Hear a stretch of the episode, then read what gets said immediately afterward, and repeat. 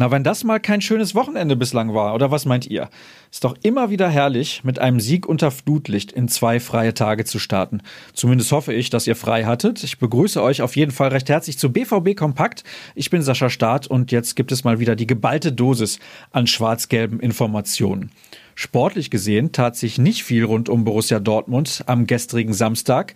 Die Profis arbeiteten nach dem klaren Erfolg gegen Frankfurt regenerativ, ohne dass ihnen dabei die Journalisten auf die Finger schauten. Die Reservisten standen gut 90 Minuten auf dem Platz, die Stammspieler waren im Kraftraum zugange. Wer nochmal wissen will, warum es übrigens gegen die Eintracht so gut lief und wie der klare Sieg einzuschätzen ist, dem empfehle ich unsere Videoanalyse, an der Dirk Krampe, Jürgen Kors und Florian Gröger mitgewirkt haben. Schauen wir mal auf das, was der nächste Gegner des BVB gemacht hat. Am Dienstag wartet in der Champions League ja Paris Saint-Germain im Hinspiel des Achtelfinals auf die Favre 11. Und die Startruppe von Thomas Tuchel hat sich beim vorletzten Amiens extrem schwer getan, lag zur Pause mit 0 zu 3 zurück, ging dann noch in Führung, um kurz vor Schluss noch den 4 zu 4 Ausgleich zu kassieren. Die Aufstellung vermittelte übrigens nicht den Eindruck, dass Tuchel einen Punktverlust billigend in Kauf genommen hätte. PSG scheint also alles andere als unverwundbar zu sein. Was passiert heute in Brakel? Die nächste richtige Trainingseinheit steht am Vormittag auf dem Programm, vor dem Spiel gegen Paris aber erwartungsgemäß unter Ausschluss der Öffentlichkeit. Zusehen kann man aber, wenn die Jugend wieder ins Spielgeschehen eingreift. Um 11 Uhr spielt die U19 allerdings auswärts beim Nachwuchs von Arminia Bielefeld.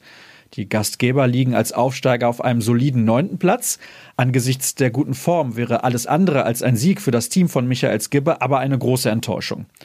Leider zeitgleich, nämlich auch um 11 Uhr, startet die U17 in die Rückrunde, allerdings wenigstens zu Hause. Gegner ist der VfL Bochum und die Borussia geht als großer Favorit in die Partie. Sollte gewonnen werden, würde der Vorsprung auf den dritten Platz auf fünf Punkte anwachsen. Zweiter muss man ja werden, um sich für die Endrunde um die deutsche Meisterschaft zu qualifizieren. Das sieht also aktuell relativ gut aus. Was liefern euch die Kollegen aus der Redaktion?